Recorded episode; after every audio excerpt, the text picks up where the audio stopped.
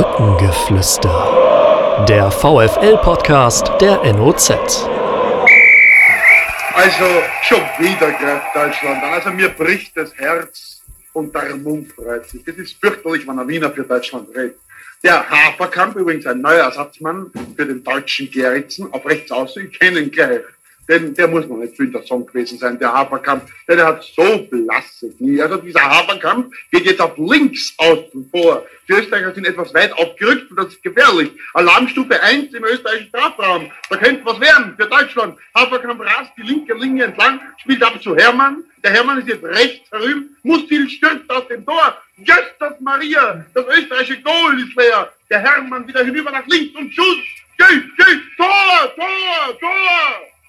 Das ist das 2 zu 0 für Deutschland. Und das dürfte das Sieg sein. Aber wann mit der Schlong, jetzt wartet nicht, was geschossen hat. Es ist ja schwer, der Hermann und der Haferkampf, beide seine Sotzleit, beide ohne Nummer am Buckel. Aber jetzt weiß ich, ich hab, der Haferkampf war also das Haferkampf 2 zu 0 für Deutschland. Also ich kann mir die Begeisterung draußen in Deutschland vorstellen. Von oben im Norden, von Hamburg angefangen, herunter über das Rheinland nach Hessen, bis nach Bayern hinunter. Überall wird man wahrscheinlich wahre Freudentänze am Lautsprecher aufführen. Denn Deutschland führt gegen die Fußball-Großmacht Österreich, mit schon Eigenlob stinkt. Aber ich glaube, Österreich muss man nach den letzten eineinhalb Jahren und nach den Erfolgen doch zu den Fußball-Großmächten zählen. Also Deutschland führt gegen Österreich 2 zu 0.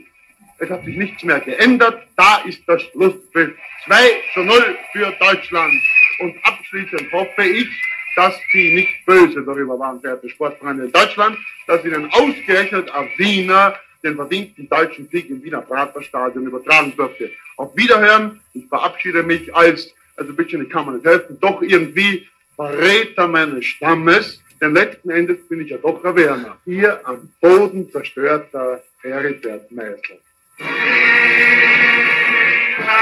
Ja, das ist ein anderer Einstieg als gewohnt beim Brückengeflüster, dem VfL-Podcast der neuen Osnabrücker Zeitung. Und äh, die Insider und die, die in den letzten Tagen mitbekommen haben, dass der 100. Geburtstag von Hannes Haferkamp im Mittelpunkt der Vereinskultur und der Traditionspflege stand, die werden wissen, um was es ging. Und unsere beiden Gäste können vielleicht kurz mal erläutern, wer da gesprochen hat. Er hat sich am Ende selbst vorgestellt und um was für eine rare Aufnahme es sich handelt. Ich begrüße ganz herzlich Bernhard Lanfer, den Leiter des VfL-Museums und David Kreuzmann, der zum VfL-Museum-Team schon seit Jahren gehört. Aus der Fanszene hat er, in oder in der Fanszene hat er angefangen, sich für die Historie des Vereins zu interessieren, hat viel recherchiert, auch zu schwierigen, komplexen Themen. Und natürlich hat er mitgewirkt an dem tollen Film über Hannes Haferkamp.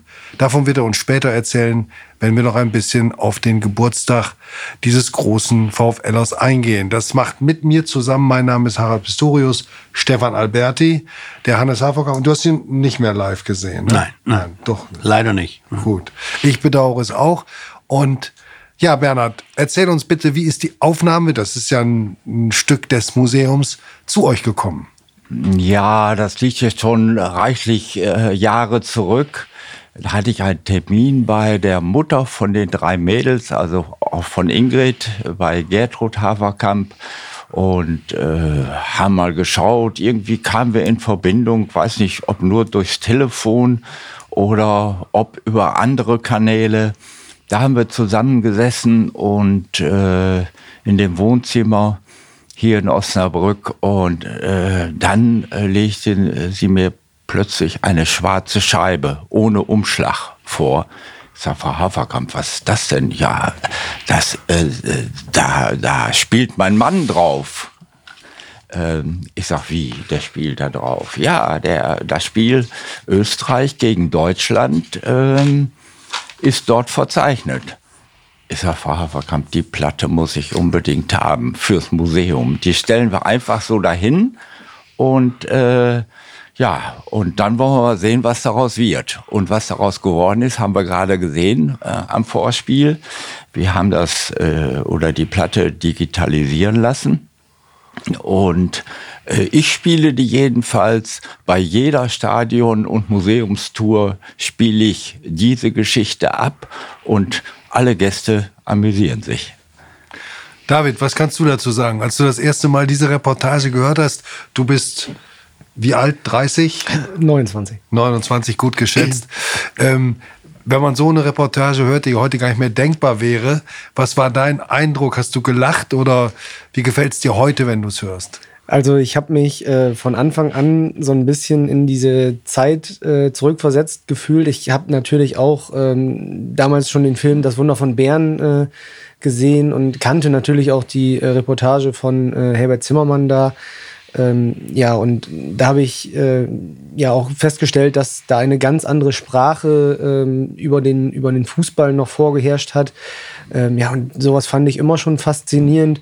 Und äh, ja, damals habe ich mich schon gefragt, ob es nicht äh, vielleicht von dem äh, Spiel sogar Filmaufnahmen äh, geben müsste. Ähm, Heribert Meisel, der äh, beschreibt das da ja schon ganz, ganz bildlich. Ähm, da habe ich mich aber schon gefragt, Mensch, da vielleicht müsste da ja noch irgendwo was zu finden sein. Und ja, das ist dann in diesem Jahr dann uns auch geglückt, um das mal kurz dann vorwegzunehmen. Ja, da gehen wir gleich nochmal ein, drauf ein. Aber Heribert Meisel war immer so in seinen Reportagen. Und ich kann jedem empfehlen, die Reportage vom 6 zu 1 der deutschen Mannschaft, oder jetzt aus Sicht der Österreicher, die damals eine der weltbesten Mannschaften hatten, die im Halbfinale der WM 1954 1 zu 6 gegen Deutschland verloren. Äh, und diese Reportage, die trieft vor Spott und Sarkasmus über die eigenen Spieler, lohnt sich wirklich, die mal äh, anzuhören. Sie gibt es, soweit ich weiß, im Internet an allen Ecken und Enden. Ja, Stefan, das war doch mal ein etwas anderer Einstieg als unser Gelaber. Absolut. Heribert Meisel, diese Legende. Äh, was verbindest du denn äh, jetzt auf Anhieb mit dem VfL-Museum? Du bist doch bestimmt auch schon mal da gewesen, hast dir das angesehen. Wir wollen ja im ersten Teil dieses Podcasts vor allen Dingen über das Museum und die Traditionspflege sprechen. Klar. Ja, was verbinde ich damit? Also es ist immer so, ich meine, in, in den letzten anderthalb Jahren durften wir ja nun Corona-bedingt nicht so häufig da oben in den Presseraum rein, aber es äh, ist ansonsten immer jedes Mal äh, äh, Zeit für eine Neuentdeckung. Nicht? Also wenn man da stöbert und guckt, dann äh, sieht man äh, Dinge, die man beim, beim letzten Mal nicht gesehen hat. Und ist einfach nur schön und ich kann äh, gerade jetzt vor vor ja, zwei drei Wochen ist es jetzt her, als ihr ja mit, mit anderen auch äh, die Mannschaft äh, so ein bisschen durchs Stadion geführt habt und da auch Hannes Haferkamp näher gebracht hat, Felix Löwenstein näher gebracht hat, die Historie und so weiter. Lothar Ganz hat erzählt im alten Kabinentrakt. Das war wunderbar und toll gemacht und, und äh, ich habe es ja dann auch geschrieben anschließend, dass ihr das, was ihr da gemacht habt, das ist mit Sicherheit ein Publikumsrenner, äh, wenn ihr äh, solche Stationen auch für, für öffentliche Führung anbieten würdet. Ne? Ja, äh, das haben wir natürlich wahrgenommen. Äh, öffentliche Führungen machen wir früher äh, noch unter dem Führungsbegriff, aber den haben wir abgelegt. Wir machen Touren, hm. äh, Museumstouren und Stadiontouren. Äh, das finde ich auch richtig so und gut. Und äh, jetzt vermehrt laufen die wieder an. Ich habe schon einige Anrufe bekommen und auch schon Termine ausgemacht. Letzte Woche am Wochenende oder am Sonnabend hatte ich noch eine Tour, die der äh, Hermann Bücker, unser Schiedsrichter. Schiedsrichter. Schiedsrichter Legende, muss man Legende. sagen. Hat mich zweimal vom Platz gestellt, aber das ist nicht für die Öffentlichkeit. Ja. Ähm, äh, der hat darum gebeten und, und natürlich mache ich da auch mal am Wochenende eine Ausnahme. Äh, ist zwar keine Regel, aber äh, ansonsten äh, in der Woche, also immer auf Anmeldung, telefonische Anmeldung, dann sprechen wir das ab, wie wir das machen wollen, wie viel kommen. Und äh, das ist immer eine, eine tolle Sache, ob mit Kindern. Also Gruppen können sich jetzt bei dir auch wieder melden? Mittlerweile äh, sind wir wieder geöffnet. Ja. Ja. ja, äh, kann ich kurz ergänzen. Ähm, bei den letzten Blutspenden, die beim VfL stattgefunden haben, wurden ja auch Stadiontouren angeboten. Ähm, und auch sonst, wenn mal größere öffentliche Veranstaltungen sind, äh, ja, versucht Bernhard das auch immer, immer zu integrieren. Zum Beispiel, wenn die Saisoneröffnung mal wieder stattfinden sollte ähm, oder die damals die Nachtschicht im Schinkel, die du dir überlegt hattest.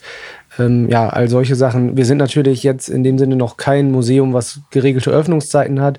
Ähm, wir haben ja auch noch kein eigenes Museumskonzept, sind eher so als Sammlung ja groß geworden.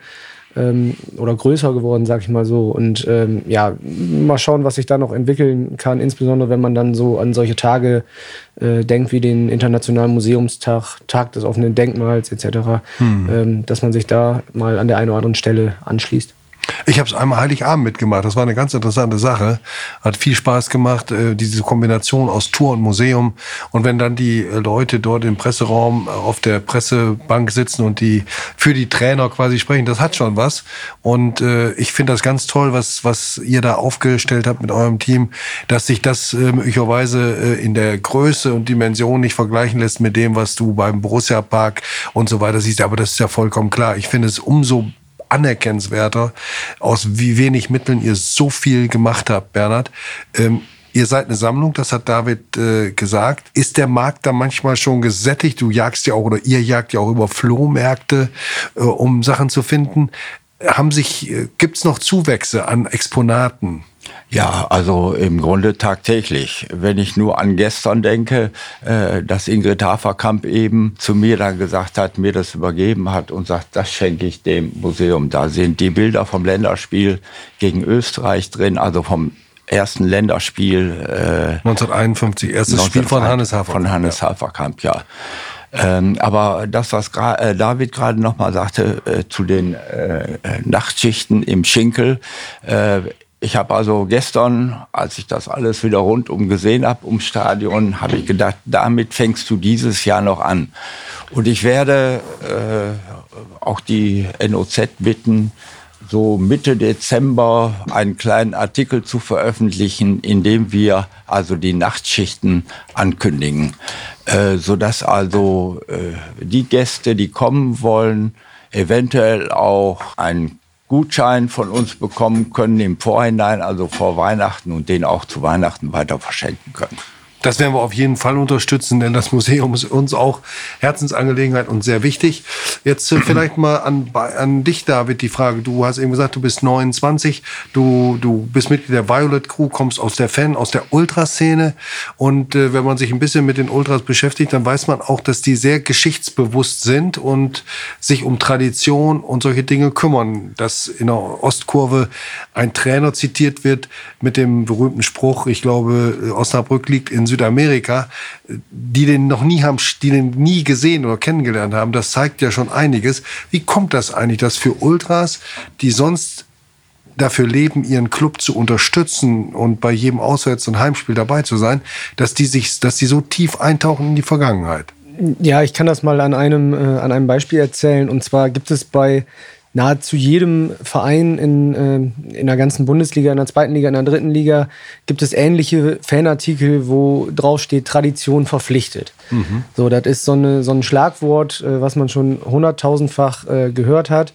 Äh, die Vereine bezeichnen sich als Traditionsvereine, schreiben sich das überall groß dran, tun aber nichts dafür oder wenig dafür.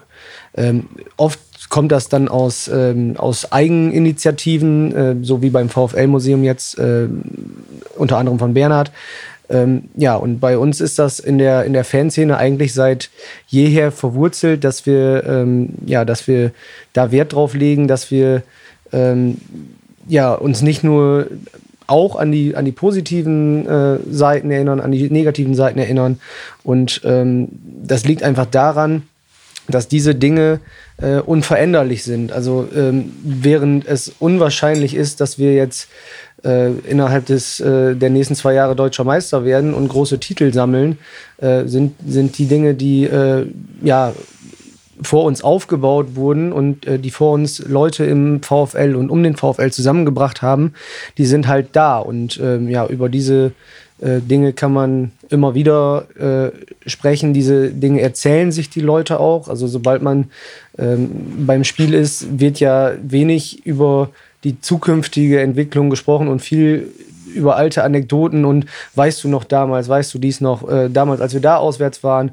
Und ähm, ja, wir gehen dann teilweise jetzt mittlerweile auch ein bisschen äh, tiefer zurück ähm, während sich äh, ja, Harald wahrscheinlich noch daran erinnern kann, dass viele Leute von der Gardlager 11 erzählt haben, die das noch live erlebt haben, ist, liegt das für uns jetzt ein bisschen, äh, bisschen weiter zurück. Und ähm, Tradition bedeutet ja tradieren, weitergeben. Und ähm, ja, da in diese Tradition des Weitergebens stellen wir se selber uns auch und äh, versuchen das auch den äh, jüngeren Generationen an VfL-Fans äh, ja, ähm, nahe zu bringen und äh, immer, wo wir können, auch zum Beispiel in unserem eigenen äh, Kurvenmedium, also in unserem Infoflyer Passado, auch über solche Sachen äh, zu informieren und äh, ja, den Leuten ein bisschen äh, auch die Grundlagen teilweise beizubringen, insbesondere wenn sie neu zum VfL kommen und äh, eher den modernen Fußball kennenlernen, als ja, das, was vielleicht der eine oder andere noch in den 60er, 70er oder 80er Jahren selbst erlebt hat. Eine ganz tolle Zusammenfassung, Stefan. Du bist ja auch, hast ja auch so eine Neigung zur Nostalgie, zur Geschichte. Mhm. Ja, also das, ähm, das will ich eben bei David nochmal anknüpfen. Ähm, ist denn das Interesse auch bei der jungen Generation da, beziehungsweise er, erklär doch mal oder erzähl uns mal, äh, wie hast du äh, Hannes Haferkamp, das steht ja heute im Mittelpunkt, äh, der Hannes, ähm, wie hast du ihn im Grunde wahrgenommen, beziehungsweise wann, wann ist er dir zum ersten Mal begegnet? Über die Begegnung mit, mit Bernhard Landfer oder weil du sowieso auch äh, historisch beschlagen bist, hast du selber so ein bisschen in den Annalen geblättert? Ja, also ich habe das so ein bisschen in die Wiege gelegt bekommen, äh, mich für Geschichte zu interessieren. Ähm, ja, und irgendwann war das, glaube ich, mal äh, zum Nikolaus, habe ich dann äh, das Buch von Harald bekommen, Wir sind alle ein Stück. Ähm, das war da schon zwei, drei Jahre auf dem Markt, glaube ich. Ähm, und äh, da habe ich dann immer, immer mal wieder durchgeblättert und mir die gesamten äh, Geschichten äh, durchgelesen. Und da war übrigens auch die Lebensgeschichte von Hannes Haferkamp dabei. Und so war mir der Name direkt ein Begriff. Und ja, das hat sich dann in den, in den letzten, sagen wir mal, zehn Jahren erheblich intensiviert. Und ähm, grundsätzlich, äh, natürlich ist, ist in der gesamten Fanszene, also nicht jetzt speziell auf die Ultraszene bezogen, gibt es natürlich Leute, äh, die sagen, nein, ich äh, will jetzt in der Gegenwart Spaß haben, dieser ganze alte Kram, das interessiert mich nicht so. Äh, es gibt aber auch durchaus äh, viele Leute äh, aus allen Altersgruppen, auch aus meiner und auch aus jüngeren Altersgruppen, äh, die sagen, ja, doch, das, das höre ich mir gerne an. Und wenn ich das jetzt vergleiche mit unserer ähm, also ich habe ja schon den einen oder anderen Vortrag äh, an der Bremer Brücke gehalten oder jetzt eben die Aktion mit, mit der Mannschaft. Also da haben viele sehr aufmerksam äh, zugehört und äh, ja, wenn, wenn ein Spieler das dann zusammenfasst oder ein Teilnehmer das dann zusammenfasst mit, äh, ich bin drei Jahre hier und habe äh, in so kurzer Zeit mehr gelernt als in den drei Jahren, dann, äh, ja, dann, dann ist das eine gute Bestätigung für diese Arbeit auf jeden Fall. Das ist ein großes Kompliment, das ihr voll, voll verdient habt. Ähm, es ist ja auch so, dass man über Fußball vieles lernt, über Gesellschaft, über Politik, über Zeitgeschichte. Und es geht nicht nur um die goldenen Zeiten und die tollen Tore zu erzählen, das auch, aber wie die Verhältnisse waren, die Lebensverhältnisse der Menschen, die ins Stadion gegangen sind, die Unterdrückung der Vereine durch das nationalsozialistische Gewaltregime und auch die Art und Weise, wie die Vereine damit umgegangen sind, ob sie eingeknickt sind an entscheidenden Funktionärstellen oder nicht. Das alles gehört mit dazu, zu diesem Thema. Und ähm, ich mache jetzt einen kleinen Break. Wir gehen jetzt noch mal ein Stück näher dran an Hannes Haferkamp. Wir können ja auch ruhig erzählen, wie dieser Podcast äh, heute zustande kommt. In Ingrid Haferkamp ist nämlich gerade zu uns ins Studio gekommen. Herzlich willkommen, Ingrid. Ich freue mich, dass du da bist. Ja, schönen Dank. Ich freue mich auch und äh, bedanke mich, dass ich hier dabei sein kann. Na klar, und Bernhard hat es ja gerade schon gesagt, gestern, das heißt also wir zeichnen jetzt am Dienstag, am späten Nachmittag auf. Gestern war Montag, da war die, der 100. Geburtstag von Ingrids Vater und es gab die wunderbare Feierstunde an der Bremer Brücke mit der offiziellen Umbenennung des äh, Platzes an der Geschäftsstelle in Hannes Haferkamp, Platz 1 und natürlich auch die Enthüllung dieser schönen Gedenktafel, die demnächst wenn wieder Beton lieferbar ist, so hat es ja René Kemmner uns erklärt, dann vor der Geschäftsstelle aufgestellt ist. Ja, ähm, Ingrid, fragen wir doch mal. Ach so, und dass Ingrid jetzt erst dazukommt, liegt an ihrem Pflichtbewusstsein. Sie ist nämlich Sportlehrerin seit vielen Jahren, hat übrigens die Tochter von Joe Ennox auch angelernt und äh, ist beim OSC und musste halt ihre Stunde zu Ende geben. Da führt nun mal kein Weg dran vorbei. Und deshalb äh, jetzt an dich die Frage, wie hast du den Abend gestern mit deinen Schwestern Elisabeth und Annette nachbereitet? Gab es bei euch noch eine dritte Halbzeit auf dem Sofa mit einem Gläschen Wein? Ja, die gab es auf jeden Fall. Also wir waren alle ganz voll von dieser tollen Ehrung ähm, am Stadion und im Vorfeld hatte ich schon oft Gänsehaut und äh, es war wirklich so berührend und äh, so schön, dass wir das natürlich bei uns zu Hause auch noch haben ausklingen lassen. bei einem Gläschen Wein, etwas Käse, netten Gesprächen von früher, die dann jedem nochmal eingefallen ist. Also das war eine sehr schöne Geschichte als Familie für uns. Bernhard ist ja derjenige, der, glaube ich, auch die Umbenennung so ein bisschen vorangetrieben hat in diesen, diesem Platz. Das ist schon vor zwei, äh, 2019 erfolgt, beim 17. April, beim 120. Vereinsgeburtstag. Erzähl doch mal, wann du diese Grundidee hattest mit Felix Löwenstein und mit Hannes Haferkamp und wie du es dann vorangetrieben hast bis zur Entscheidung durch den Stadtrat einstimmig. Ja, im Grunde äh, David und ich, wir sind daran beteiligt. Oh, nicht, nur, äh, nicht nur ich alleine. Ähm, ja, wie kommt man darauf? Man, man redet, man diskutiert. Wir sitzen in der Agentur zusammen und plötzlich fällt uns irgendwas ein, was wir, was wir nun noch vorantreiben müssen. Äh, das war zu Anfang mit Schwierigkeiten verbunden beim VfL. Ähm, ja, wurde gesagt, wer macht die Arbeit, wer bezahlt das alles? Beim VfL ist das Thema Geld ja immer ein Thema. Dann haben wir gesagt, äh, wir machen das vom Museum, wir bezahlen das vom Museum. Äh, wir nehmen ja, ich habe es gerade noch nicht erzählt, aber wir nehmen natürlich auch von unseren Besuchern einen kleinen Obolus und der kommt in unsere Kasse beziehungsweise auf unser Konto und dann wird er für solche Dinge ausgegeben. Also die Kosten entstehen äh, durch Verwaltungsakte, durch die neuen Briefbögen, die möglicherweise, wenn es dann noch welche gibt, gedruckt werden Ja. müssen und so weiter. Ja, aber nachdem der VfL nun festgestellt hat, dass nun wenig oder gar nichts kostet, nur die Stadt eben die Schilder aufstellen muss und wir das rundum äh, begleiten und äh, eben aufstellen. Ich glaube, da hat jeder äh, sofort Ja gesagt. Nachher war es natürlich auch wieder ein bisschen schwierig. Vor, ähm, bis vor einigen Wochen ja, haben die sich immer noch nicht entschieden und aus dem Präsidium kam immer, ja, wie, wie machen wir das? Macht ihr das doch?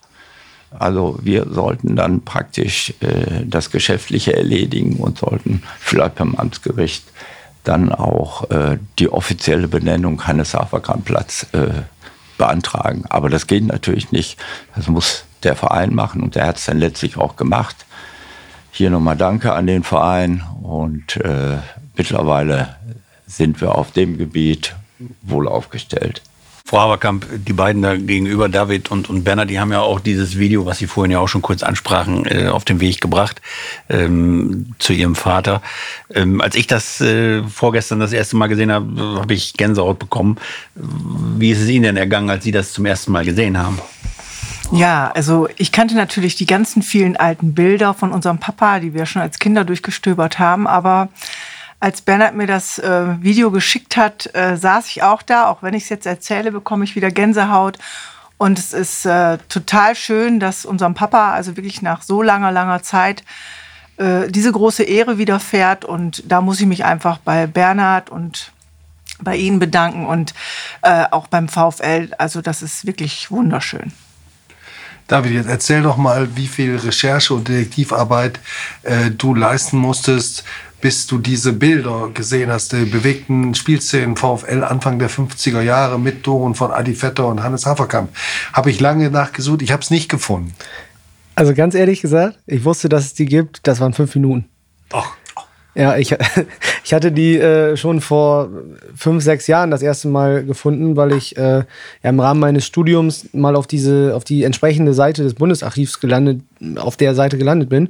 Und ähm, da habe ich dann alles gemacht, aber nicht das, was ich eigentlich im Rahmen des Seminars hätte machen sollen, sondern ich habe immer nur Osnabrücker Suchbegriffe VfL und sowas eingegeben und meinen eigenen Heimatort etc. Äh, ja, Fechter. Nee, nee, Kreis, Kreisfechter. Also, das ist, ähm, ja, Neunkirchen ist das. äh, genau. Ähm, solche Sachen habe ich da eingegeben und ja, irgendwann äh, kamen mir dann da die äh, Wochenschauaufnahmen auch äh, vor die Flinte, sage ich mal so. Ähm, ich wusste aber, das kostet auch äh, ganz gut Geld, wenn man die dann im äh, Original haben möchte und Lizenzgebühren und so weiter. das- Ja, das, ist- das ist nicht ganz, äh, nicht ganz wenig und Lizenz gilt dann erstmal fünf Jahre, kann man wieder nachlizenzieren lassen, nur solche Sachen. Ähm, also das ist, äh, ist absolut nicht umsonst. Also da Ähm. möchte ich mir gerne mal einhaken. Das heißt, ihr habt jetzt die Lizenz an den Bildern, die ihr in dem Film gezeigt habt, oder noch mehr? Äh, die Lizenz, also wir haben die die Aufnahmen der entsprechenden äh, drei oder vier Spiele, die wir jetzt äh, mit reingebracht haben. Und ähm, die Lizenz aber nur zur Veröffentlichung, nur für die Sekunden, die jetzt. Ach, das geht nach Sekunden. In, genau, die jetzt in dem Video äh, zu Sag sehen mal, sind. was, was kostet das, Bernhard? Ich meine, du bist Schatzmeister und Museumsleiter. Du kannst, Äh, ich habe heute die Rechnung bekommen, aber ich, du, ich habe noch nicht drauf geschaut, damit mir nicht die ganze, damit mir nicht die ganze Laune verdorben wird. naja, ihr, Äh, aber ich glaube, so schlimm war es Nein, nicht, David. nein, die, äh, die Lizenzgebühren äh, waren, glaube ich, da jetzt äh, für fünf Jahre 140 Euro oder so und äh, die Bereitstellung des Materials ähm, auch nochmal in der Größenordnung, also so um 300 Euro wird das jetzt gekostet haben. Ähm, ja, es sind auch nicht allzu viele Spiele verfügbar. Ich glaube, zwei weitere oder drei weitere noch. Äh, oder mal Aufnahmen von demselben Spiel aus einer anderen Sendung. Ähm, also ja, die eine oder andere Sache ist dann noch zu finden, aber das ist leider kein unerschöpflicher Pool an alten Aufnahmen von unserem VfL. Und das Video lebt nicht nur natürlich von den Bildern, aber auch von, von diesem Sprecher, wie ich finde. Also das ist ja Und der, dem Text. Und dem Text natürlich. Aber dieser Sprecher, der, der hat ja die Gabe, dass er das so toll rüberbringt. Und die, die, diese Stimme ist einfach genial. Wer ist das? Wie seid ihr an ihn gekommen? Ähm, ja, oh, das ist schon ja, ein paar Jahre her. Da hat der, der VfL ohne mein Zutun das erste Mal mit, mit ihm gearbeitet und äh, es konnte sich aber irgendwann keiner mehr erinnern, äh, wie die den kontaktiert hatten und wie die den gefunden hatten. Und ja, über Umwege habe ich das dann rausbekommen, äh, wer er war. Und seitdem spricht er die ein, den einen oder anderen Text für den VfL auch schon im Rahmen des äh, 120. Geburtstags. Ähm, ja, und mittlerweile arbeiten wir sehr gern zusammen. Das, ähm, der Mann heißt Thomas Stecher, äh, ist in, äh, wenn mich nicht alles täuscht, ich glaube in Dresden beheimatet. Äh, ist aber mittlerweile, glaube ich, äh, schon mehr VfL-Fan. Also mit, mit Dynamo oder nichts zu tun. also das ist wichtig, glaube ich. Ähm, ja, also äh, sehr, sehr gute Zusammenarbeit und ja, ist natürlich eine einmalige Stimme, ähm, die wir auch natürlich bewusst so einsetzen. Äh, genau. Und ähm, ja, ich hatte dann ja die Ehre, äh, in den Unterlagen von Hannes Haferkamp ähm, aus dem Nachlass äh, mal ein bisschen stöbern zu dürfen, da die alten Briefe äh, des DFB, die Einladung zu den Spielen durchzuschauen, äh, die Fotos, die dann auch teilweise auf privaten Touren entstanden sind oder mit der mit den jeweiligen Auswahlmannschaften, mit dem VfL.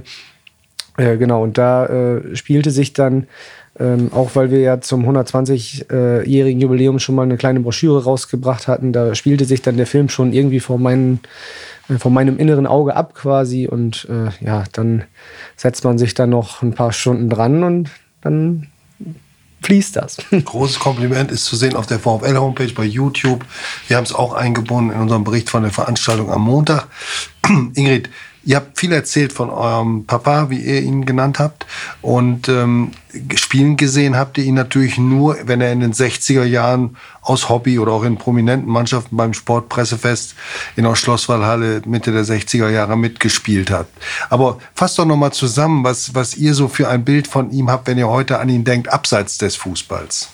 Typisch war natürlich, dass meine Eltern beide früher viel im Geschäft waren an der Lotterstraße und dass am Samstag in unserem Häuschen auf der Benningshöhe Rasen gemäht wurde, die, das Auto gewaschen wurde, Kuchen gebacken wurde und alles Mögliche, um ein schönes Wochenende mit der Familie zu verbringen. Und ja, wenn kein VfL-Spiel war, ähm, dann haben wir Ausflüge gemacht mit unserem Vater und unserer Mutter und ja, wir sind sogar mal bis an die Nordsee gefahren für einen Tag, um da mal baden zu gehen oder auch mal nach Holland gefahren. Also es war nicht nur alles um die Kurve, obwohl unser Papa da natürlich alles kannte. Das habe ich gut von ihm geerbt. Ich kenne mich auch relativ gut aus mittlerweile.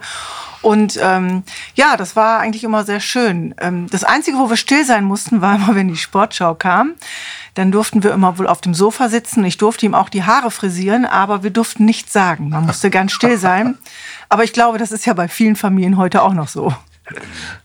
Das glaube ich auch, ja. Und dann, also am Wochenende sprachen Sie es gerade an, also Auto waschen, Kuchen gebacken und, und im Hintergrund lief bestimmt das, auch das Radio, oder? Nee, wir waren viel draußen. Wir waren viel draußen. Also die Sportschau abends, die es ja schon gab, samstags, die wurde geguckt. Ähm, mh, aber wir waren eigentlich immer viel draußen mit ihm, ob Sommer oder Winter war. Und äh, ja, sonntags morgens war natürlich im Sommer immer Moskau-Bad angesetzt. Und ähm, da bin ich oft mit meinem Vater hingefahren, weil ich das Wasser auch so sehr geliebt habe. Und mein Vater hat dann halt mit seinen Freunden oder VfLern oder die dazugestoßen sind, auf der Wiese Fußball gespielt. Und äh, da sehe ich ihn eigentlich äh, im, in meinem inneren Auge immer noch spielen und ähm, kann mich zwar an, an Situationen, als die Schlosswahlhalle neu aufgemacht wurde, äh, erinnern, wo ich ihn da mal gesehen habe, aber eigentlich ähm, meine Erinnerung gilt eigentlich an das Fußballspiel hinten auf der Wiese beim Moskau-Bad. Und ich konnte ja lesen, dass ähm, es ja auch äh, ein, ein Kiosk, ein Stand dann auch ähm, im Stadion gab. Waren Sie da auch mal mit oder haben da mitgeholfen oder wie haben Sie das in Erinnerung? Ja, also ähm, als unser Vater noch lebte, haben das unsere Eltern zusammen gemacht und äh, dann konnten wir zu Hause Kinderstunde gucken. Das war ja auch mal ganz schön. Und äh, als mein Vater verstarb, wurden wir natürlich auch mit in die Pflicht genommen. Und ähm, wir haben ja im Kiosk gearbeitet. Ich dann später mit 14, 15 mit dem kleinen Bauchladen, wo nur Eis dran, drin war von Sahnebub und das Trockeneis, was ich dann verkauft habe. Ähm, der Vorteil war, man hat super gutes Taschengeld damals dabei verdient.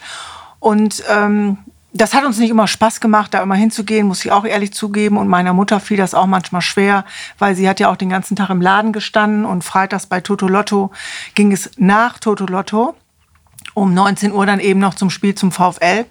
Aber wir haben das eben noch ja fast zehn Jahre nach dem Tod meines Vaters gemacht und ähm, ja, meine Mutter hat auch letztendlich unsere Ausbildung damit finanziert. Also äh, diese meine ersten Spiele, die ich erlebt habe, da habe ich, das war ja toll und das habe ich auch in der Erinnerung, äh, dass da Leute mit Bauchladen rumliefen. Das geht dann auf ihren Vater zurück. Ist das so? Nein, meine Eltern hatten diesen Kiosk. Ähm, er war da, wo, wo früher die Kabinen waren, ne? Ja, genau, wo man, wo, wo Hansi Müller hingekommen ist. ähm, das müssen wir jetzt gleich noch aufklären. Ja. äh, ja, um die Ecke war ein kleiner Kiosk, ich würde mal sagen, so groß wie dieses Studio hier gerade ist, mit zwei Tischen und ein bisschen rechts, links rum. Und äh, mein Vater und meine Mutter hatten aber auch ein paar Verkäufer aus der Nachbarschaft, die dann mit dem großen Bauchladen ähm, rumgelaufen sind. Diese Bauchläden kamen, glaube ich, von Tabakfirmen, die wir damals bekommen haben. Die waren bei uns im Laden, im Regal gestapelt und wurden dann eben am Wochenende zu den Spielen rausgeholt. Und die kleinen Bauchläden hat praktisch der Eismann mitgebracht, wo wir dann unser Eis verkauft haben, weil der große Bauchladen war wirklich erst, den habe ich, glaube ich, erst mit 18 Jahren getragen. Komm, wir müssen Hansi Müller jetzt aufklären. Das hat äh, Ingrid gestern schon erzählt. Hansi Müller, Fußballer des VfB Stuttgart, aber sein erster großer Erfolg war ich glaube, er war Zweiter bei der Wahl zum Bravo Boy. Ja, bis, Stefan, da hast du auch mal mitgemacht beim Bravo. Und ähm, äh, Hansi Müller hat, äh, ich habe dann gestern gleich mal nachgeguckt, welches Spiel das gewesen ist, was genau mit Hansi Müller war, erzählst du gleich. Jedenfalls das, was du gestern erzählt hast. Was danach passiert ist, weiß ich ja nicht. Und ähm, er war, das muss 1900 in der Saison 80, 81 gewesen sein. Da spielte der VfL im ja. DFB-Pokal im Januar unter Werner Biskup gegen den VfB und verlor 1-3. Hochheimer erzielte spät das Anschluss, äh, das, das Tor des VfL, war früh entschieden, das Spiel. Zwei Jahre später kam der VfB erneut, aber da war Hansi Müller schon bei Inter Mailand. So, und der ist vor dem Spiel in euren Kiosk gekommen. Ja, also ich hatte ihn schon vom Weiten gesehen, als die Spieler an uns vorbeizogen. Und dann klopfte es an dieser kleinen Tür, wo wir unsere Waren reintrugen. Und ähm, da stand er dann und wollte, ich weiß nicht, irgendeine Süßigkeit kaufen. Und ich stand eigentlich regungslos da, weil der war wunderschön, der Mann. Gestern hat sie gesagt, ich war in ihn verliebt. Habe ich das gesagt? Ja. Oh Gott, oh Gott. Ja, vielleicht. In dem Moment war ich bestimmt verliebt. Ich meine, mit 18, 19 ist man ja oft verliebt. Und ähm, ja, und meine Mutter hat gesagt, nun, nun bedien ihn endlich, nun bedien ihn endlich. Und ich konnte das nicht, weil ich habe den nur angeguckt. Der weiß da wahrscheinlich gar nichts mehr von. Aber das habe ich auch ähm, abgearbeitet sozusagen. Also ich würde mal sagen, Hansi Müller hat eine Chance seines Lebens verpasst. Das muss man auch mal festhalten.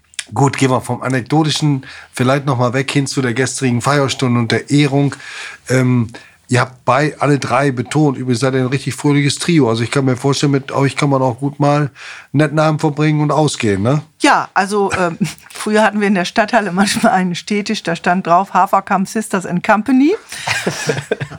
ähm, ja, da haben wir immer gern gefeiert, aber ähm, wir sind schon eine recht fröhliche Familie und verstehen uns alle recht gut. Und ähm, wir haben das gestern einfach genossen. Und als ich meine Schwestern vorher angerufen habe, äh, kommt hier hin, wir machen uns einen schönen Tag und ähm, wir genießen das, äh, diese Ehrung für unseren Vater und unser Leben. Ähm, das war schon eine schöne Sache. Und ja, wir sind alle ganz voll und äh, ich bin selbst heute noch ganz voller Gefühle für diesen, ja, für den VfL, dass uns das wirklich noch, ja, glaube ich, einfach lange begleitet. Dein Vater ist 1974 am 30. Juni äh, verstorben und dass die Erinnerung so wach ist und so lebendig, das, das haben wir eben auch den Jungs und Mädchen vom VfL-Museum zu verdanken. Äh, David Kreuzmann, Bernhard Landfer sind hier. Der eine, Bernhard Landfer, auf Kohle geboren, auf Schalke, ja, und von daher ganz eng verbunden mit langer Tradition und David Kreuzmann, der, äh, wie wir gehört haben, seit Kindesbein an sich mit äh, Fußball und VfL-Historie beschäftigt. Bernhard, was sind denn eure nächsten Projekte? Das Museum ist vor zwölf Jahren ins Leben gerufen worden. Ja, zwölf, 13 Jahre ist es wohl her. Da habt ihr angefangen mit so einer dicken Trommel, das war eins der ersten Exponate und dann habt es immer mehr dazu gekommen. Was habt ihr jetzt noch an solchen öffentlichkeitswirksamen Veranstaltungen geplant? Ist da was in der Pipeline, wie man so ja, sagt? Ja, da ist schon was in der Pipeline. Ähm, wir arbeiten ja, äh, seitdem wir den Julius Hirsch Preis gewonnen haben oder bekommen haben in Frankfurt, äh, auch dort schon, äh, in einem Bündnis zusammen.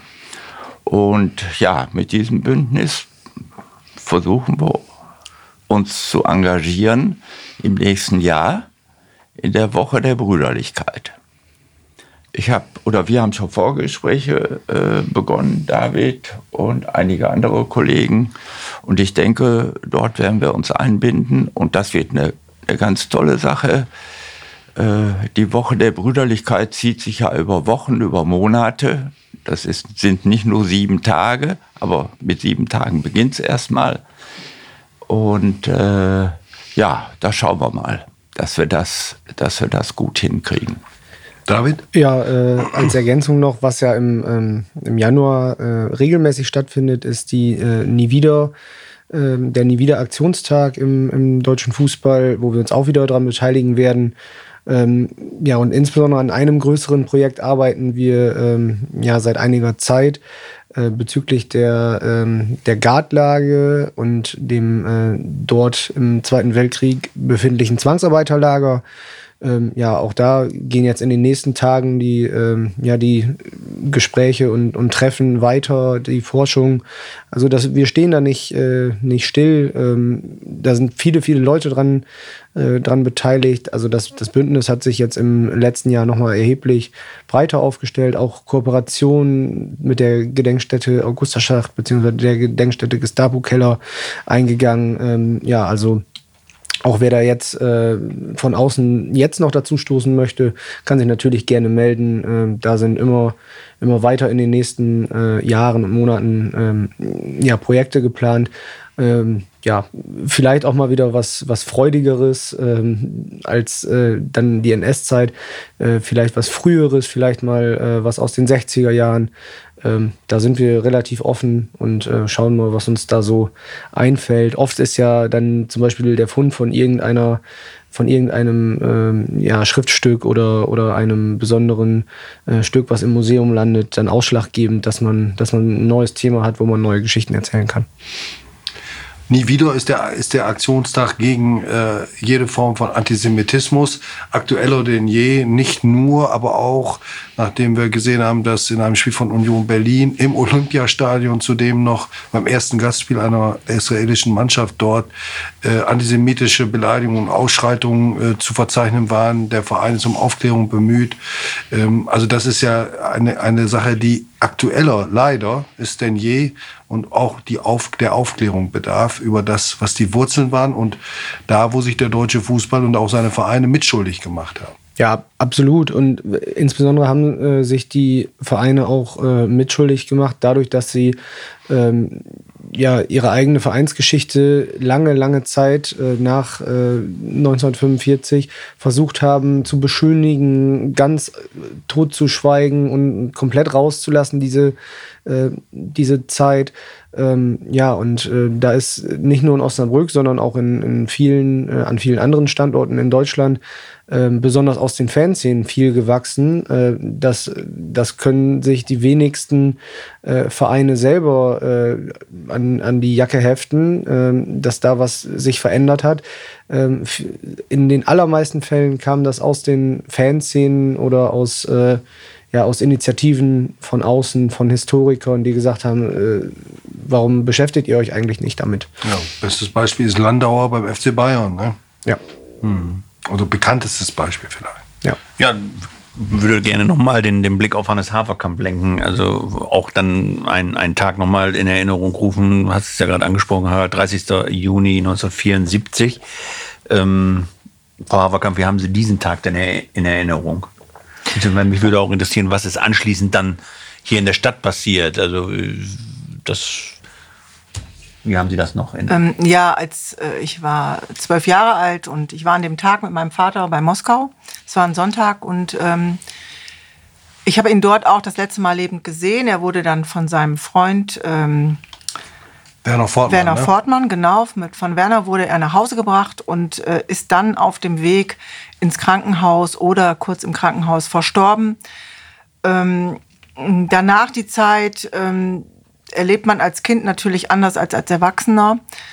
Ähm, ich glaube, für unsere Mutter war es natürlich sehr, sehr schwer, das alles mit uns drei Töchtern unter einen Hut zu bekommen. Aber ähm, das hat sie bravios gemeistert. Wir haben immer gut zusammengehalten und hatten auch viel Spaß und auch immer Erinnerungen an unseren Papa. Und ähm, meine Erinnerung äh, gilt jetzt, ähm, jedes Jahr zur Saisoneröffnung bei Moskau schwimme ich die erste Bahn für meinen Vater. Toll. Ja. Gut, wir sind äh, am Ende unseres Talks Hannes Haferkamp gewidmet. Und äh, ein großartiger Fußballer nach allem, was wir erfahren konnten, ein, ein warmherziger, ein bodenständiger und bescheidener Mann.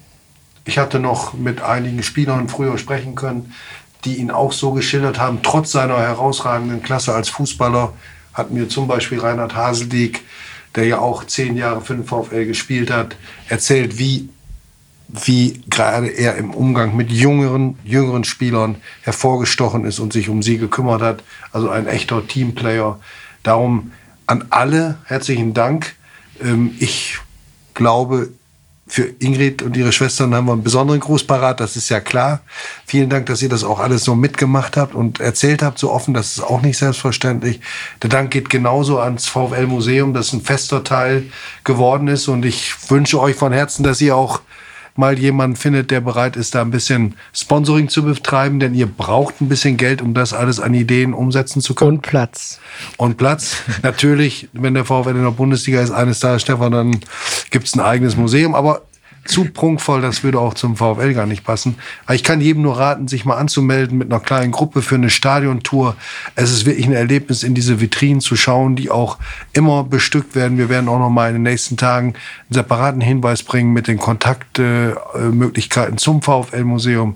Als Beispiel fällt mir noch ein, gestern vor einer Woche hat Eckhard Meyer einer aus der legendären Basketballmeistermannschaft von 1969, dem Museum ein Teller, den er bekommen hat, ein Meisterteller vom Club äh, gestiftet und den Spielberichtsbogen dieses großen Endspiels. Es gab im VfL eben nicht nur Fußball, sondern auch bis Hartwig Piepenbrock dort den Geldhahn zudrehte, Spitzenbasketball, Spitzentischtennis, Spitzenschwimmer hatten wir auch, Ingrid, du wirst es noch am besten wissen.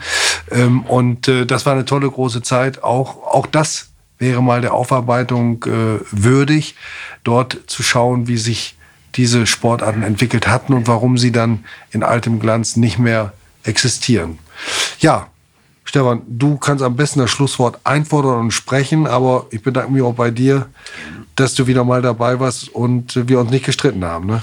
Ja, das war erstaunlich, genau. Wir haben uns nicht gestritten. Ja, Schlusswort, ich glaube, es ist alles gesagt. Ne? Vielen Dank, Frau Haverkamp, vielen Dank, David Kreuzmann, vielen Dank, Bernhard Landau, vielen Dank, Harald Pistorius.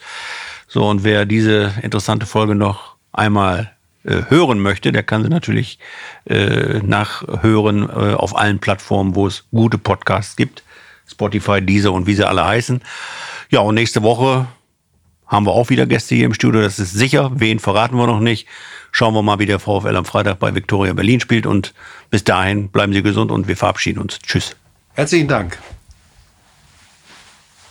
Ihr könnt ruhig Tschüss sagen. Ja, dann sagen wir Tschüss. Ja, auf Wiedersehen. Tschüss. Tschüss.